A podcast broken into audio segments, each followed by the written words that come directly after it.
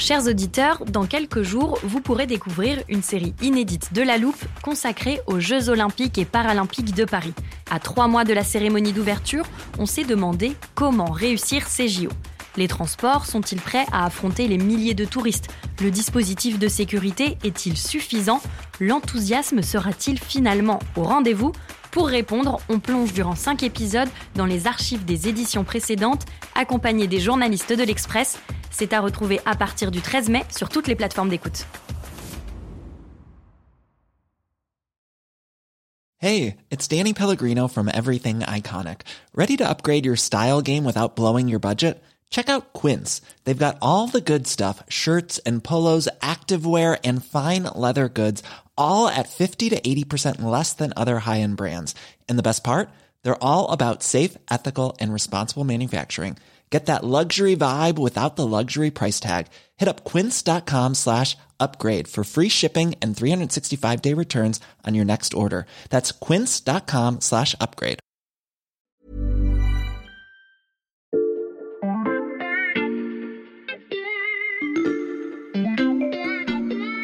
Bonjour, c'est Charlotte Baris. Bienvenue dans La Loupe, le podcast quotidien de l'Express. Allez, venez, on va écouter l'info de plus près.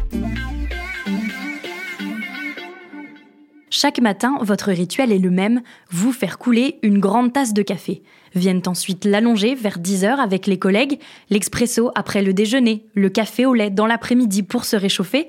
Certains le préfèrent moulu, d'autres en grain, en provenance du Vietnam ou de Colombie, en capsule ou alors avec une machine italienne. Pour vous, comme pour plus de 9 Français sur 10, pas un jour ne se passe sans boire du café.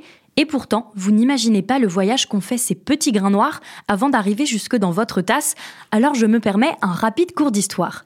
Originaire d'Éthiopie, le café a débarqué en Europe il y a 400 ans, importé par des marchands italiens qui le découvrirent en Orient. D'après la légende, c'est le sultan Soliman qui l'a fait goûter à Louis XIV pour la première fois. L'Autriche, l'Allemagne, la Hollande, l'Angleterre, toutes les cours européennes succombent jusqu'à ce que le café débarque en Amérique. Pour répondre à la demande, la production s'étend à l'Asie, en Inde notamment, et à l'Amérique du Sud, au Brésil et en Colombie. Résultat, 2,5 milliards de tasses sont bues aujourd'hui chaque jour dans le monde, une habitude de longue date, mais surtout un business chamboulé par le réchauffement climatique et qui pourrait disparaître. Dans cet épisode de La Loupe, on vous emmène au Brésil à la découverte d'exploitations qui tentent de s'adapter alors que des millions de personnes dépendent de la production de cet autre or noir.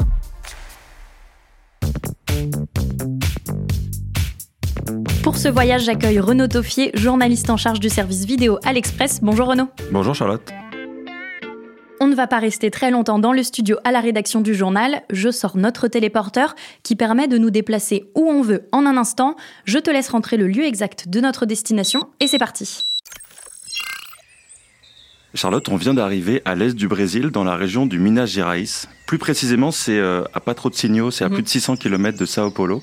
Et je suis venu ici exprès pour visiter des exploitations de café, parce que c'est la première région caféière du pays. Le paysage est magnifique, Renaud. Des étendues de verdure, on est euh, entouré de montagnes.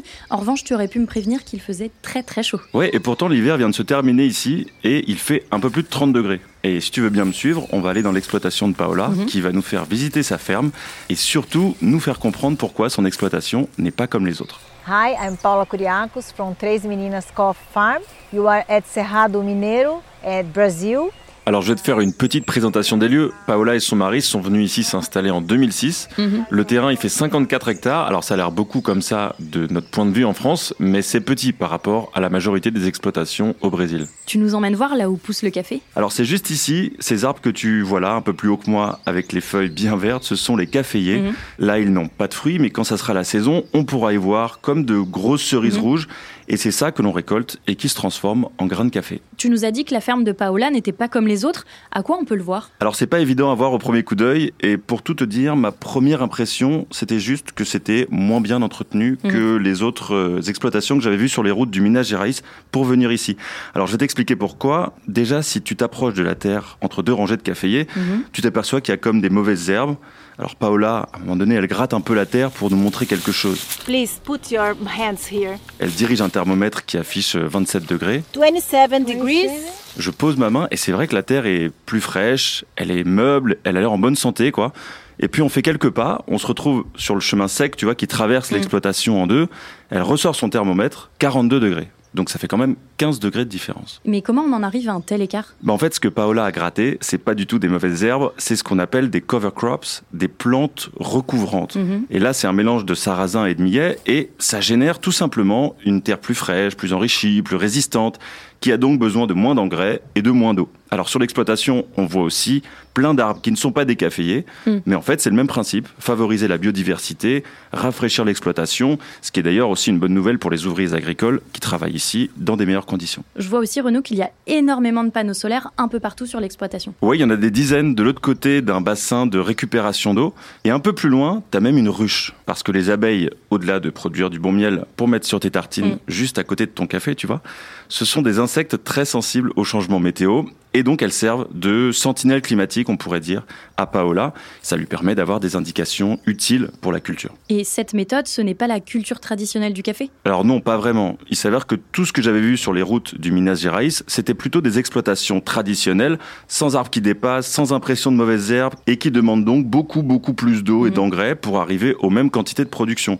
Paola et son mari, en fait, ils ont justement voulu créer leur propre ferme parce qu'ils en avaient assez de cette agriculture-là, et ils se sont donc lancés dans ce qu'on appelle l'agriculture régénératrice. L'agriculture régénératrice, c'est tout ce que tu viens de nous présenter? Oui, alors attention, c'est pas juste une petite caisse à outils, c'est un ensemble. C'est comme une vue à 360 degrés qui mêle des bonnes pratiques économiques, des bonnes pratiques environnementales, des bonnes pratiques sociales, Mhm. pour que tout le monde s'y retrouve. Paola aime beaucoup répéter une formule pendant sa visite. It's not poetry, this is based on science. C'est pas de la poésie, c'est de la science. Pour bien rappeler que tout ça est appuyé par des études, des instituts, que c'est pas juste une aventure de bobos brésiliens.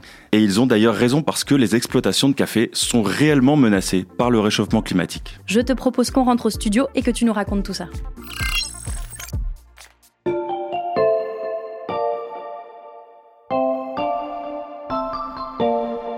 Peux te raconter une autre anecdote si tu veux sur Paola Charlotte. Ouais, bien sûr. Elle m'a expliqué que quand ils se sont lancés avec son mari en 2006, on les regardait à l'époque comme des illuminés. Mhm. Le voisinage n'était pas franchement bienveillant, c'était difficile de changer de méthode, de passer d'une agriculture intensive où on utilise beaucoup d'eau pour irriguer, beaucoup d'engrais, à l'agriculture régénératrice. Mais au fil des années, elle nous dit que les mentalités changent lentement, mais qu'on vient la consulter même parfois maintenant. Bref, que tout ça évolue. Et qu'est-ce qui provoque cette évolution? Paola, dans son exploitation au Brésil, comme beaucoup de ses voisins que j'ai rencontrés, ont bien vu que les plants s'assèchent année après année. Il y a aussi beaucoup plus d'événements climatiques anormaux qui peuvent anéantir une récolte en quelques heures ou en quelques Mhm. jours. Au Brésil, il y a par exemple eu un épisode de gel très marquant en 2021 et cette année-là, la production de café a baissé de 7,7%. Alors quand tu sais que le Brésil est de loin le plus gros producteur au monde, on parle de volumes vraiment énormes. J'imagine que ça, ce n'est pas uniquement le cas du Brésil. Oui, pour comprendre, je t'ai apporté une carte que j'ai empruntée euh, au service monde de l'Express. Je te fais de la place pour la déplier juste ici. Je la décris pour nos auditeurs. C'est une carte du monde avec quelques pays mis en avant. Le Brésil en rouge, la Colombie, le Vietnam et l'Indonésie en orange. Et en jaune, l'Inde, l'Éthiopie, l'Ouganda, le Honduras, le Mexique et le Pérou. C'est tout simplement la carte des principaux pays producteurs de café. Et si tu regardes bien, ils sont tous situés entre les tropiques du Cancer et du Capricorne. Mhm.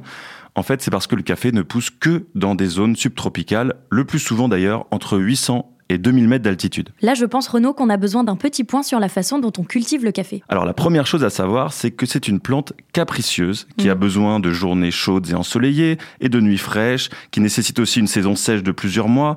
Il faut une conjonction de plein de facteurs qui expliquent aussi pourquoi il y a en fait assez peu de zones dans le monde où on peut cultiver le café. Or, il se trouve que ces régions sont dans des pays pauvres ou en développement. Et maintenant, je vais ajouter un calque par-dessus la carte qu'on vient de déplier. Et qu'est-ce qu'il représente? Ça représente l'impact du réchauffement climatique sur la culture du café pour les décennies à venir. Alors je t'explique. En rouge, tu as les zones qui vont être de moins en moins propices à la culture du café. Mhm. Et si on regarde le Brésil, on voit pas mal de rouge dans le centre du pays. C'est pareil ici en Colombie ou dans plusieurs zones de l'Indonésie et du Vietnam et dans une partie de l'Afrique centrale. Tu vois que si tu superposes tout ça, la terre de pratiquement tous ces principaux pays producteurs va devenir moins Mhm. propice à la production de café. Il y a aussi des zones en vert. J'imagine que c'est là où, au contraire, le climat sera plus adapté à la production de café. Exactement, ça concerne euh, l'Uruguay, certaines zones à l'est de l'Argentine l'Argentine, Mhm. un peu en Chine aussi, et même regarde bien l'Europe avec le nord du Portugal notamment. Donc il y aura simplement des pays qui vont moins produire de café et d'autres qui vont commencer à le faire. Alors oui et non, parce que les zones en vert ne compensent pas du tout les zones où la production va se compliquer. Mhm. Et je vais te donner un chiffre assez saisissant. D'ici à 2050, 50% des terres propices à la culture du café ne le seront plus. C'est une étude de 2015 qui avait fait pas mal de bruit. J'ai aussi parlé à un climatologue australien qui a fait une étude sur euh, des événements climatiques anormaux, comme les sécheresses, les canicules, les pluies torrentielles. Et il a été frappé pendant ses recherches de voir à quel point ces phénomènes s'enchaînaient partout en même temps dans les zones subtropicales, des événements qui perturbent les récoltes et les industriels, et donc notre café du matin. Tu as aussi El Niño qui va avoir un impact. Ah, El Niño, c'est un événement météorologique qu'on avait expliqué dans un précédent épisode de La Loupe. J'ouvre notre armoire où on range toutes les définitions qui pourraient nous être utiles. El Niño est rangé côté climat, juste là. El Niño, c'est un événement météorologique cyclique qui augmente la température globale de la Terre. À la base, le retour d'El Niño ne devrait pas en soi être inquiétant, Mhm. surtout en Europe. C'est un phénomène météo normal, saisonnier. En fait, il vient s'ajouter au réchauffement climatique existant. On comprend donc bien l'urgence pour Paola et les autres producteurs à agir face au changement climatique. Et il y a un autre argument important, grâce à ces bonnes pratiques économiques, environnementales et sociales dont on a parlé, Mm. Les exploitations peuvent être bien plus résilientes et assurer l'avenir du café. Et tu vas voir que c'est pas négligeable parce que le business du café pèse très lourd.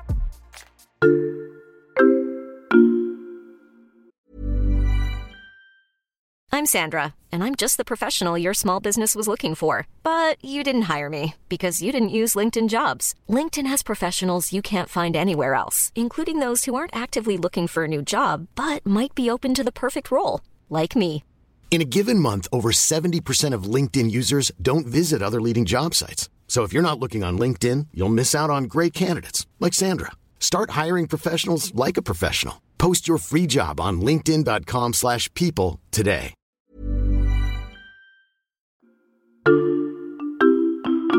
Renaud, après avoir joué au prof de géographie, je te propose d'être notre professeur d'économie et de nous donner quelques chiffres clés sur le secteur du café. Très bien, alors je vais commencer par une première donnée importante, la taille du marché du café qui est estimée à environ 125 milliards de dollars. Mhm. Et je peux préciser que le café bio représentait seulement 7 milliards de dollars en 2018. Mais il y a une autre donnée plus intéressante pour notre sujet, Laquelle? C'est que 25 millions de personnes vivent directement de la culture du café dans le monde, et le plus souvent ce sont des petits exploitants comme Paola. Donc pour eux, s'adapter au changement climatique, c'est difficile. Changer les outils de production, les processus de production, c'est des investissements importants que beaucoup ne peuvent pas faire. Ou alors il faudrait déplacer ces plantations plus haut en altitude pour échapper à la hausse des températures, et ça aussi ça coûte cher.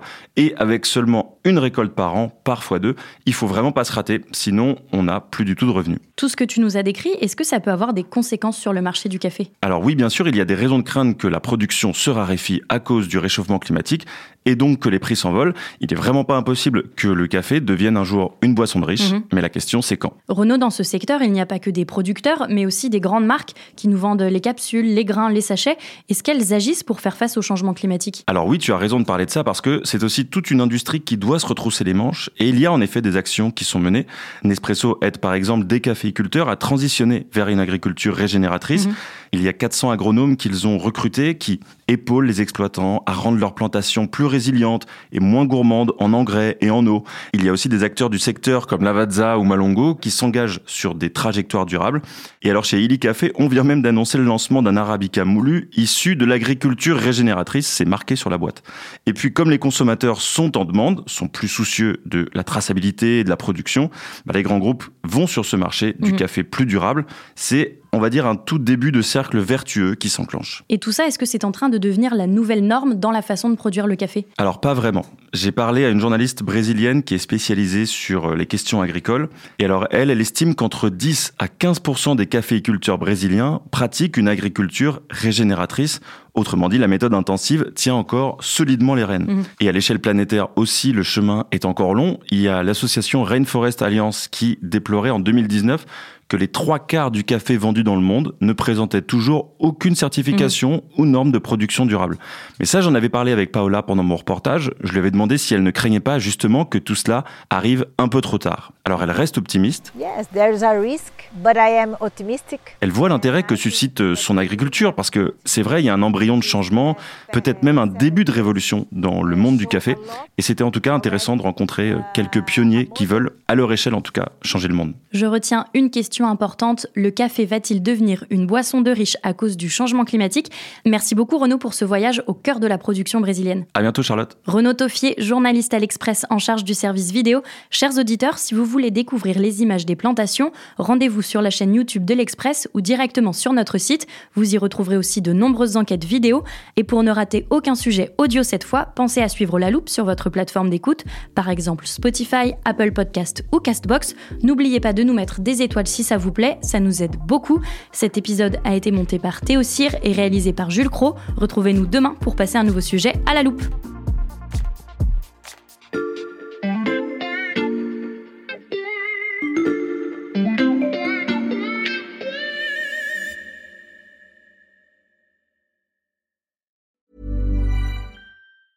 Hey, it's Danny Pellegrino from Everything Iconic. Ready to upgrade your style game without blowing your budget? Check out Quince. They've got all the good stuff shirts and polos, activewear, and fine leather goods, all at 50 to 80% less than other high end brands. And the best part? They're all about safe, ethical, and responsible manufacturing. Get that luxury vibe without the luxury price tag. Hit up quince.com slash upgrade for free shipping and 365 day returns on your next order. That's quince.com slash upgrade.